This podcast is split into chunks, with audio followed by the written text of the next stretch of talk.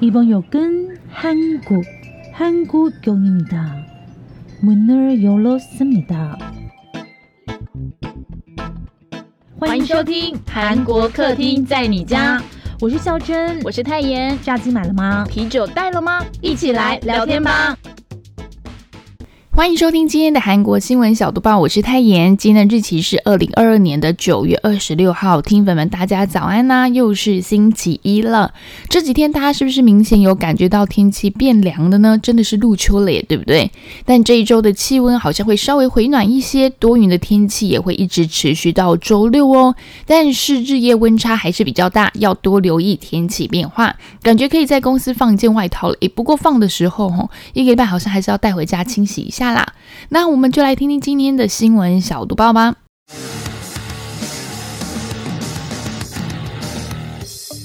新闻小读报，不能错过的韩国大小事。美国、韩国将要军演，北韩又试射飞弹了。美韩将进行海上联合军事演习，但韩国侦测到北韩在九月二十五号发生了一枚短程的导弹，而且落入了日本专属经济区之外。这次发射的飞弹是伊斯坎德尔导弹，是俄罗斯军方现在最先进的战役战术导弹，主要是用在摧毁敌方的导弹系统、远程火炮系统，在机场、指挥所等地面的目标，一分钟内它就可以完成对两个目标的攻击哦。韩国军方就分析说，这个导弹可能是北韩版的伊斯坎德尔导弹。韩国联合参谋本部也谴责说，这是严重的挑衅行为，威胁到了朝鲜半岛还有全球的和平和安全。日本也说，如果将巡航导弹的发射也算在内的话，这就是今年加上这一次发射，北韩已经是十九次的试射导弹了，密集程度是前所未有。日本的防卫大臣表示说呢，北韩的行为构成了对日本国家、地区还有国际社会和平安全的威胁。美军印太司令部也表示，是说正在和盟国密切的磋商此事，并重申了华盛顿对于韩国、日本的防卫承诺。我觉得真的是有核武就是任性的感觉吗？小方不爽就给他发射一下，搞得大家好像现在都很紧张。韩国今天开始户外不用戴口罩，预计明年春季回归正常生活。随着冰季解封政策即将要开始实施，还有日本免签证自由行也要开始了，很多人好像应该都在看日本、韩国还有一些邻近国家的机票了，对不对呀？我真的很不想说，因为现在某人就是已经买好机票就是要飞了，我就整个人被放生在台湾的感觉。然后我待会再问他看看，是不是他就已经可以不用戴口罩在韩国走来走去喽？然后我今天还有看到一篇说，诶，先飞韩国再飞日本，竟然会比直飞日本还要便宜，这到底是真的还是假的？好啊，那韩国也就宣布说，从二十六号开始，也就是大家听到的读报的今天，全面解除户外强制戴口罩的规定。规定生效之后呢，五十人以上的室外集会、演唱会、体育竞赛的参加的人都不需要再戴口罩了。更说了，明年有机会在春季的时候回归到常态生活，到时候所有主要的防疫措施都可能将会解除，也包含了在室内也不需要再戴口罩了哦。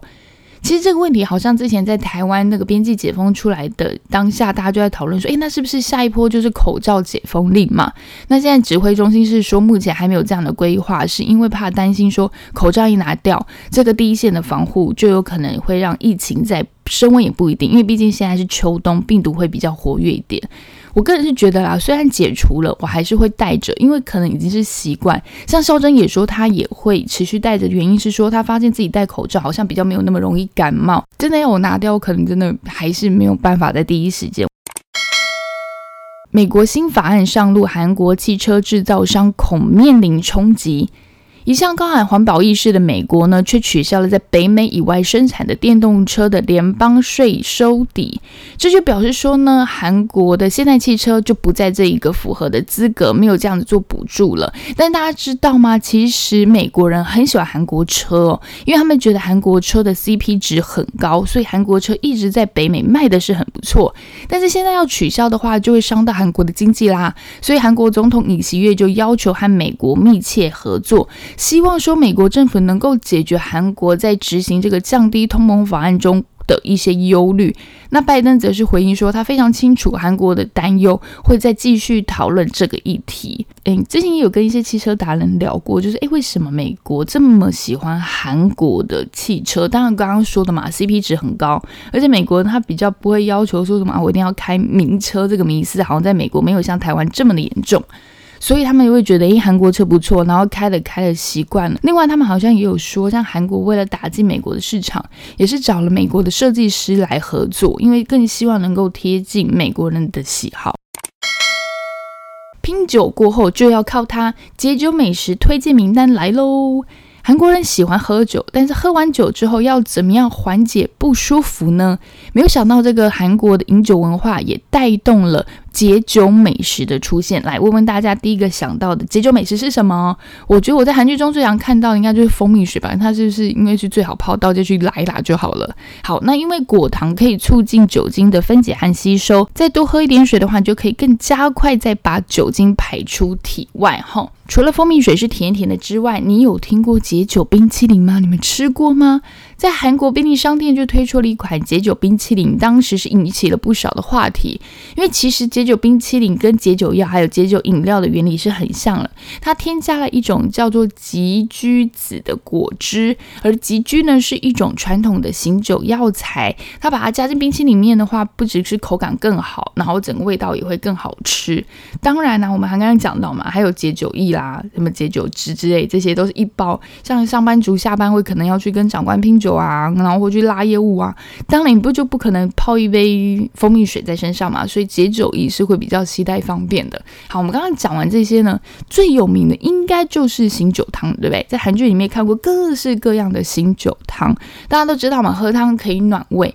那第一名有什么呢？像是那个牛血汤。我想大家应该很多人是不敢吃吧？猪血汤或许已经就很多人不敢吃，牛血这更陌生了。但牛血呢，它是有舒缓胃的帮助。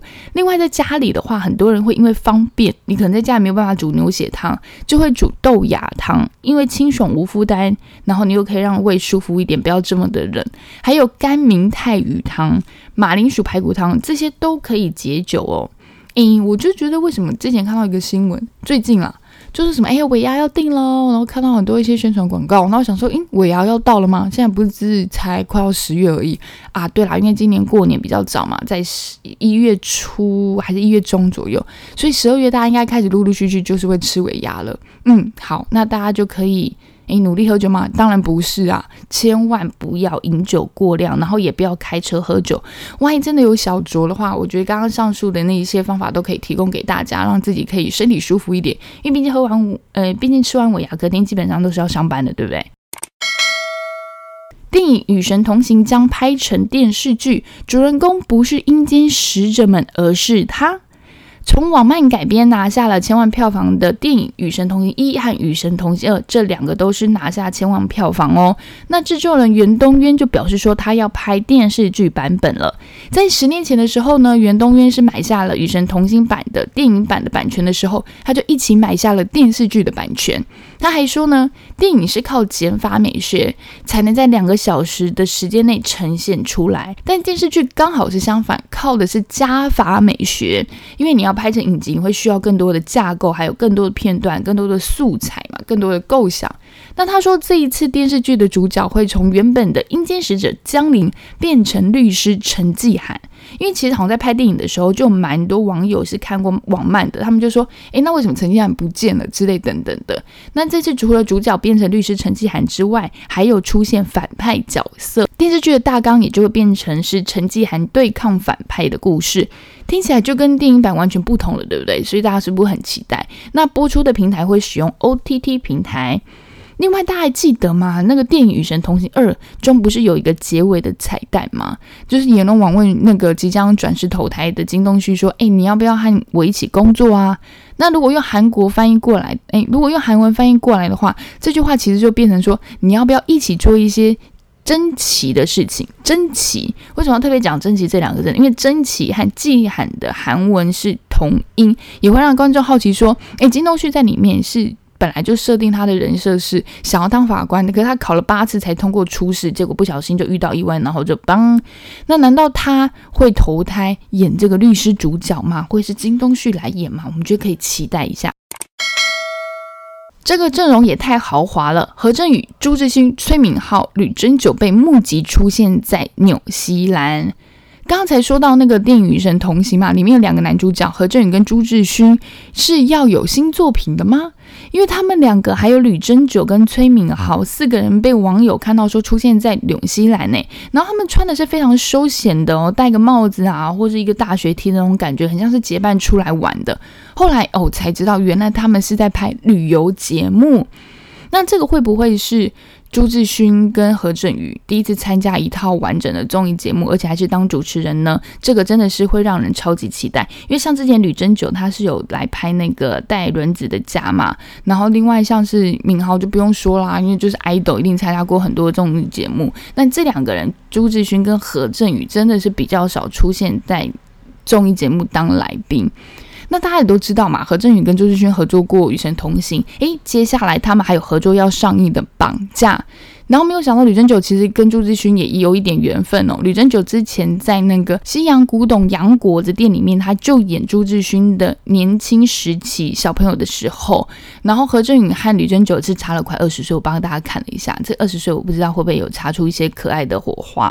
这个我就应该不用多说了，因为之后演出播出之后，孝珍应该会帮大家补一下，毕竟她老公。好，以上就是今天的新闻小读报，我觉得大家一定要非常期待一下这个礼拜五。因为孝珍她本人就已经在韩国了，然后就会是热腾腾的韩国新闻小读报 in 韩国 in 首尔，希望大家也可以锁定我们的另外一个频道，也就是我们其实是一手打造出来比新闻小读报更早的韩国客厅在你家，希望大家可以多多支持，然后订阅五颗星按赞，顺便帮我们抖那一下喽，谢谢大家，安妞。